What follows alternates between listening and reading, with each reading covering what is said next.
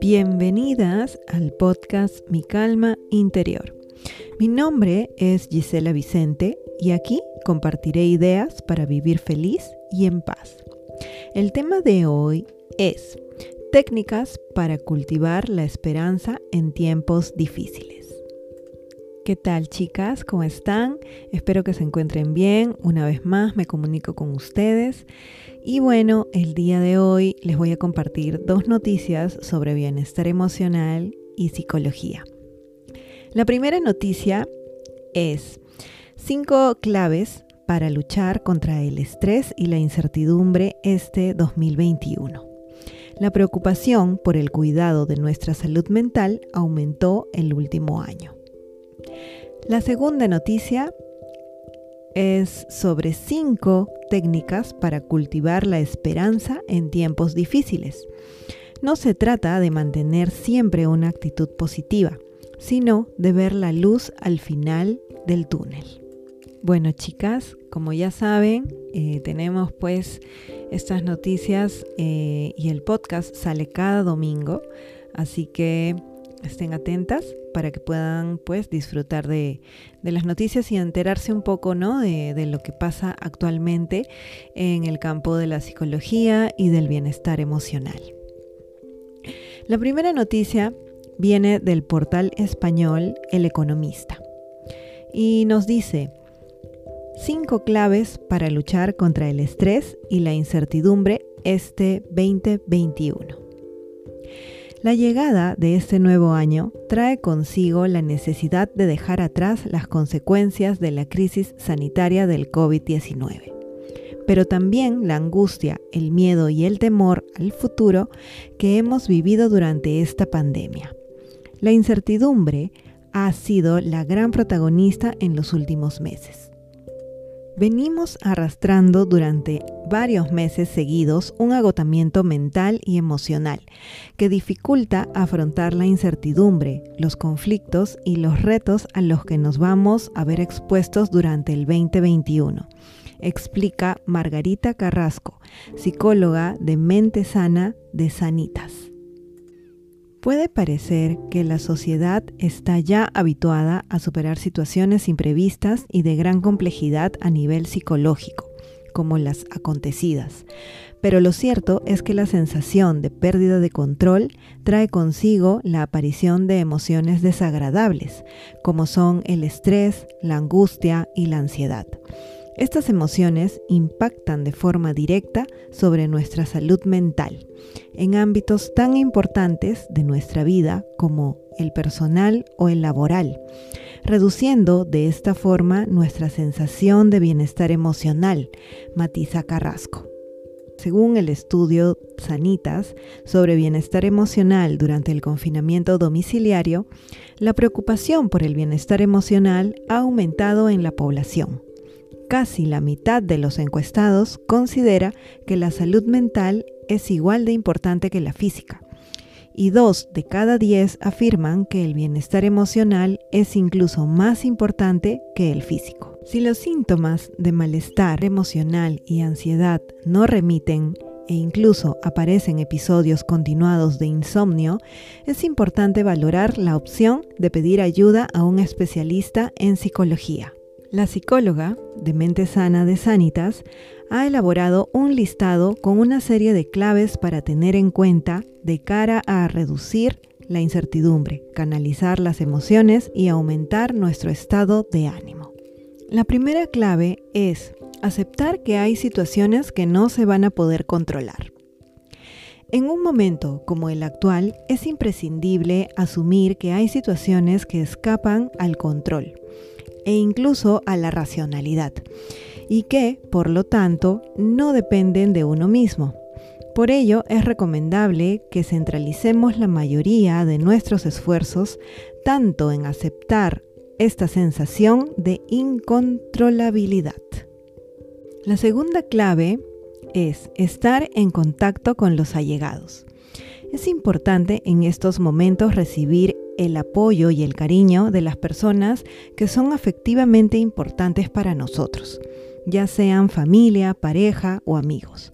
Poder expresar cómo nos sentimos y reforzar los vínculos que ya tenemos nos hace sentirnos más cerca.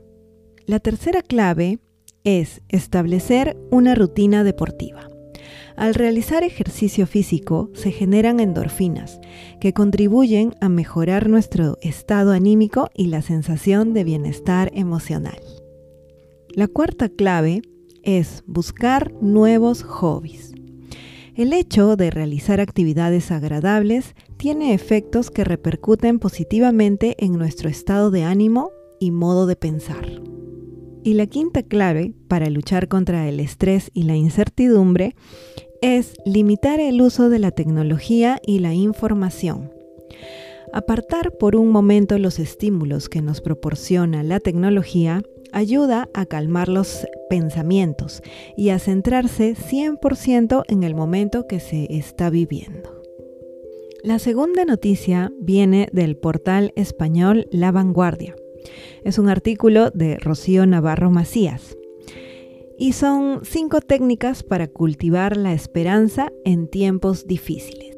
Estoy preparado para lo peor, pero espero lo mejor dijo el político Benjamín Disraeli.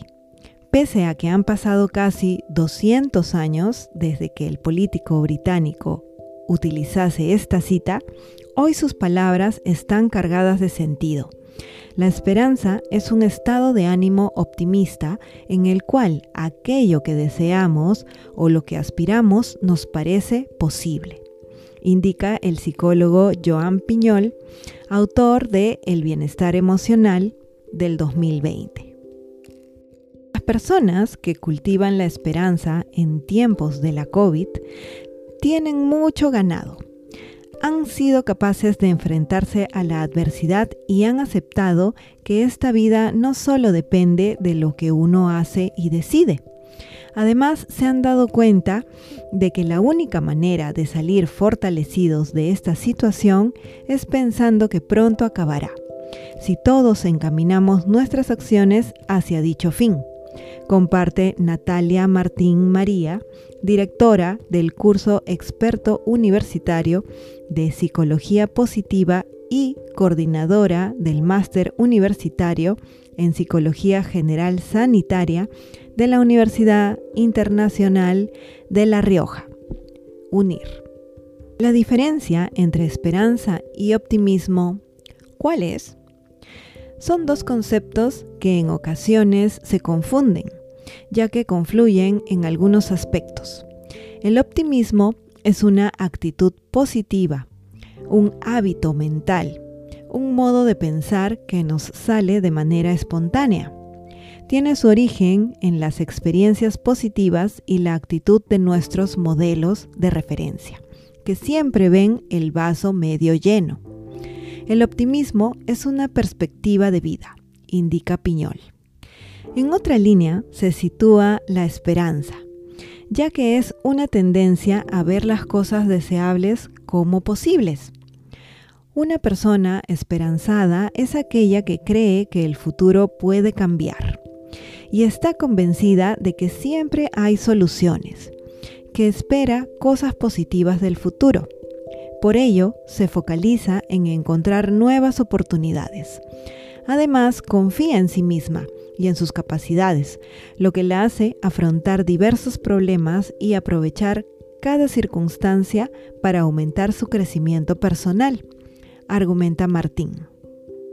Hay que tener en cuenta que ser excesivamente optimista nos hace minimizar los riesgos, lo que en el momento actual puede implicar no tener la precaución necesaria para minimizar los riesgos de la crisis sanitaria, señala Piñol. Sin embargo, cultivar la esperanza es algo que introduce cierta sensación de control y adaptación al medio, ya que se trata de cómo planificarse y actuar para lograr los objetivos. Por suerte, este estado de ánimo se puede trabajar. Estas son algunas pautas para desarrollarla ante situaciones difíciles. 1. Plantearse objetivos realistas. Piensa que puedes decidir sobre lo que está por llegar y realizar todos aquellos cambios que te propongas. Comparte Martín. Lograrlo implica confiar en la capacidad personal de transformación, pero teniendo en cuenta que en el camino aparecerán obstáculos y se producirán errores. Según un estudio realizado por Charles Richard Snyder, las personas con esperanza pueden anticipar estas barreras y eligen los caminos correctos, ya que cuentan con una mayor resiliencia y orientan su comportamiento hacia la consecución de sus objetivos. Asimismo, es importante que las metas sean realistas, porque como indica Piñol, no se trata de cultivar una esperanza ciega, ni de ignorar los obstáculos y las dificultades, porque entonces seríamos unos insensatos. Se trata de una esperanza realista y prudente, basada en los hechos que van aconteciendo. La segunda pauta para cultivar la esperanza es tomar el control de lo que pueda. Martín recomienda observar honestamente qué ámbitos de la vida están bajo el control personal y cuáles no. Focaliza la atención únicamente en aquello que depende de ti. Uno tiene esperanza cuando ve que puede controlar la situación. Después de un año de pandemia hemos aprendido mucho. Los médicos saben mejor cómo actuar cuando llega un enfermo de COVID a la UCI, por ejemplo. Y eso genera optimismo y esperanza. Nosotros mismos ahora sabemos cómo llevar la mascarilla, usar el gel hidroalcohólico o mantener las medidas higiénicas, indica Piñol. La tercera pauta para cultivar la esperanza es agradecer para fomentar el optimismo. Se trata de llevar un diario y escribir cada día tres cosas que hayan ocurrido y por las que estar agradecido. Este ejercicio practicado cada día nos permite aprender a vivir con más optimismo, pero para ello hay que ser constante. Ese es el primer paso para llegar a la esperanza, aconseja Piñol. La cuarta pauta para cultivar la esperanza es gestionar la atención. Los que sienten esperanza dedican menos tiempo a información que consideran triste o amenazante, según indica el estudio Optimismo, Esperanza y Atención para Estímulos Emocionales.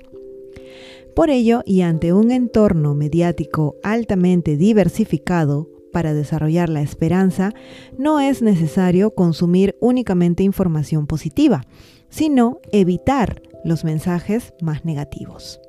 La quinta pauta para cultivar la esperanza es buscar apoyos. Mantener y fomentar la esperanza en soledad es tarea dura. Una buena red de apoyo puede ayudarte en los momentos difíciles. No tienes por qué enfrentarte a ellos en soledad. Además, contar con perspectivas diferentes puede contribuir a encontrar soluciones novedosas para tus problemas, explica Martín es necesario contar con quienes apoyan y reafirman los motivos sobre los que se mantiene la esperanza. Y bueno, chicas, este fue el tema de hoy. Técnicas para cultivar la esperanza en tiempos difíciles. Muchísimas gracias por escuchar el podcast Mi Calma Interior conmigo, con Gisela Vicente. Aquí comparto ideas y artículos de actualidad que voy encontrando y aprendiendo en la semana. El podcast, como ya saben, sale cada domingo para que lo puedan escuchar a lo largo de la semana o del mes o del año. El Instagram del podcast es arroba mi calma interior podcast. Y bueno, espero que les haya ayudado y lo puedan aprovechar. Ya nos escuchamos en otra próxima oportunidad. Espero que pasen un muy bonito día. Muchísimas gracias. Un besito y chao.